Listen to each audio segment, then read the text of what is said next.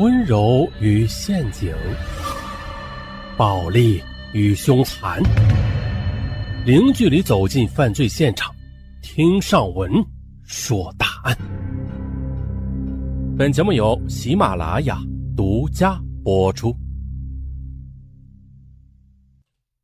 说是一个妻子出了轨，并且怀了别人的孩子，还生下来了，这是情人却人间蒸发了。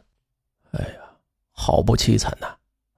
咱们从头说，那是二零一零年春天，老家在辽宁省康平县的周小妍告别了结婚一年的丈夫，跟着老乡一起来到省城沈阳打工。周小妍时年二十三岁，丈夫刘贺跟她是同乡，比她大一岁。当时啊，是在县城里的一家农机公司当业务员。在沈阳，周小妍进了一家大型的超市做收银员。二零一零年国庆节期间，周小妍去参加朋友的一次聚会，就认识了高大帅气的李兆龙。李兆龙是辽宁锦州人，出生于一九八零年，整整大周小妍八岁。他是在沈阳浑南新区的一家房地产公司任销售经理。在聚会的当天晚上，在场的一些人都戏称他俩是美女配帅哥，很有几分夫妻相。周小妍听了之后，脸都红了。可是心里啊，却产生了一种异样的感觉。而风趣开朗的李兆龙则是主动的走了过来，先是给他敬酒，继而是握住他的手，说啊，他真的相信缘分。此后，李兆龙只要有空，就约着周小妍见面，像大哥哥一样去关怀她，呵护着她。这令一个人身在异乡、倍感孤寂的周小妍十分感动。后来。他向周小妍倾吐了自己婚姻不幸的苦水，当着他的面还流下了眼泪，称自己的婚姻很不如意。老婆呢是沈阳本地人，从小娇生惯养，性格刚烈，在家里那是说一不二，让他根本就抬不起头来。而与李兆龙在一起的时候啊，周小妍重新的就找到了爱与被爱的感觉。二零一一年六月，两人突破了男女之间的最后一道防线。真正的就成为了情人关系。随后啊，他又搬进了李兆龙租住的一套房子里，与他同居了下来。可是，此时周小妍身在老家的丈夫刘贺对此却毫无察觉。为此啊，周小妍的心里踏实了很多。但是吧，他考虑到家外有家的不安全性，就多次的催促李兆龙不如离婚吧，然后两个人结婚。离婚呢？要不你先离吧，我离婚是很简单的。大不了净身出户呗。见李兆龙以各种理由拖延着，迟迟不见动静，周小妍便孤注一掷，打算怀上李兆龙的亲骨肉，以此给情人施加压力。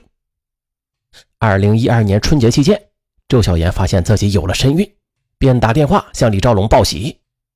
可是李兆龙听后却不以为然，只是淡淡的说了一句：“嗯，我有些怀疑啊，没准是你老公播下的种子呢。”可是周小妍却坚称自己反复的推算过受孕的时间，绝对是没有错的。这样，那你快去把孩子打掉吧，反正我不想要这个孩子。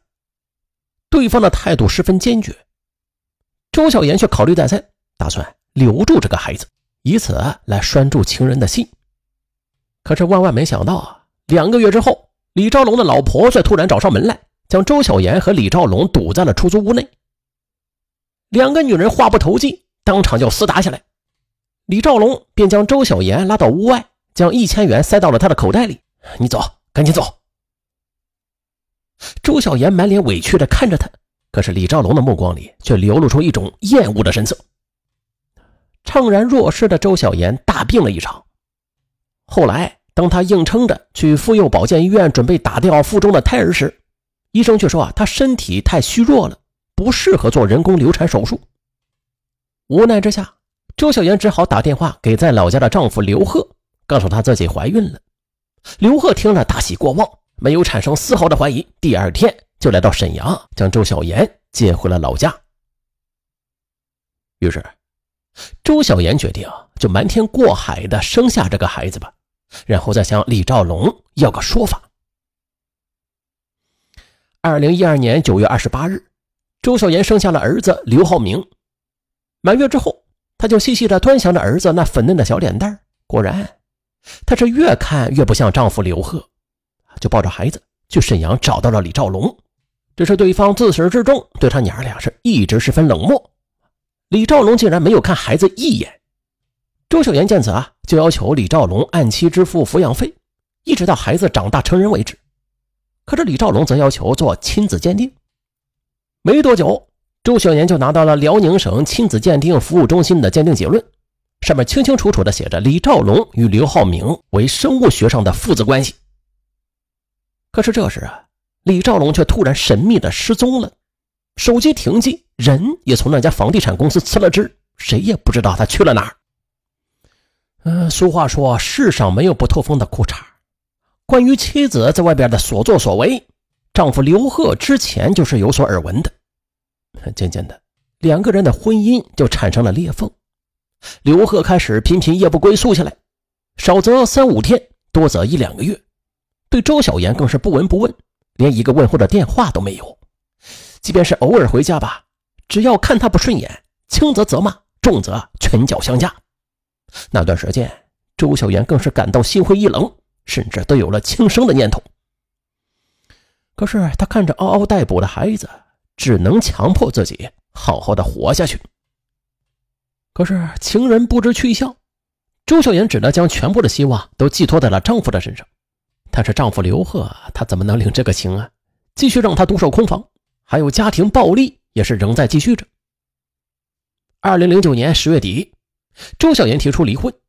同年的十二月，康平县人民法院判决两人离婚，刘浩明归周小妍抚养，刘贺则每月支付抚养费五百元，直至刘浩明十八岁为止。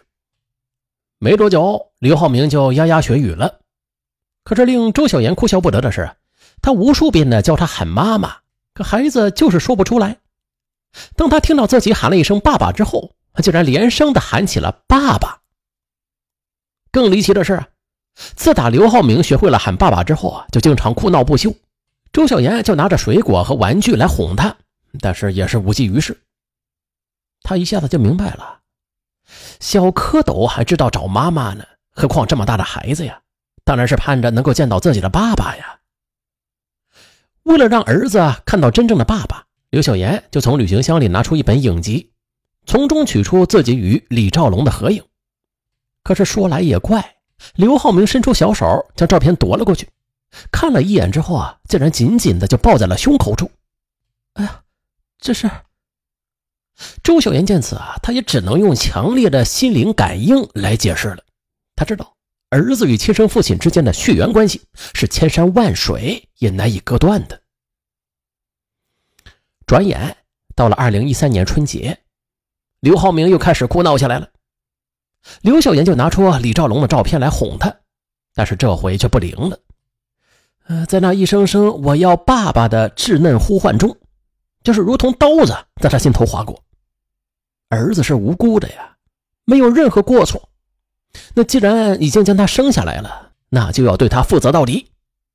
想到这儿，周小妍毫不犹豫地抱着刘浩明从康平赶回了沈阳，踏上了寻找李兆龙的路途。白天，周小妍根据记忆的痕迹到处打听啊，去寻找李兆龙的下落。到了晚上，他再抱着儿子回到狭小简陋的出租屋里，那是一次又一次的以泪洗面。夜里，他又躺在床上辗转反侧，可是怎么也睡不着。再后来啊，他索性的爬了起来，写起了日记：“赵龙，我这一生最牵挂的人就是你，可是你却总让我很无奈。”一想起你，我的心就很酸很酸。一连奔波了两个多月，周小爷也没有找到李兆龙。他的日记里啊，除了表达自己对他的思念和爱慕之外，还记下了自己和儿子多方寻找他的艰辛与痛苦。可是，人海茫茫的城市里，他该去哪儿给儿子找到亲生父亲呢？那即便是找到了，他不认养这个儿子，又该怎么办？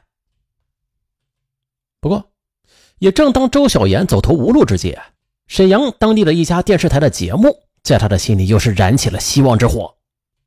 而看着电视屏幕上正在倾诉的当事人，听着他们曲折的情感经历，还有了，周小妍就萌发了走进这档电视节目，为儿子寻找亲生父亲的念头。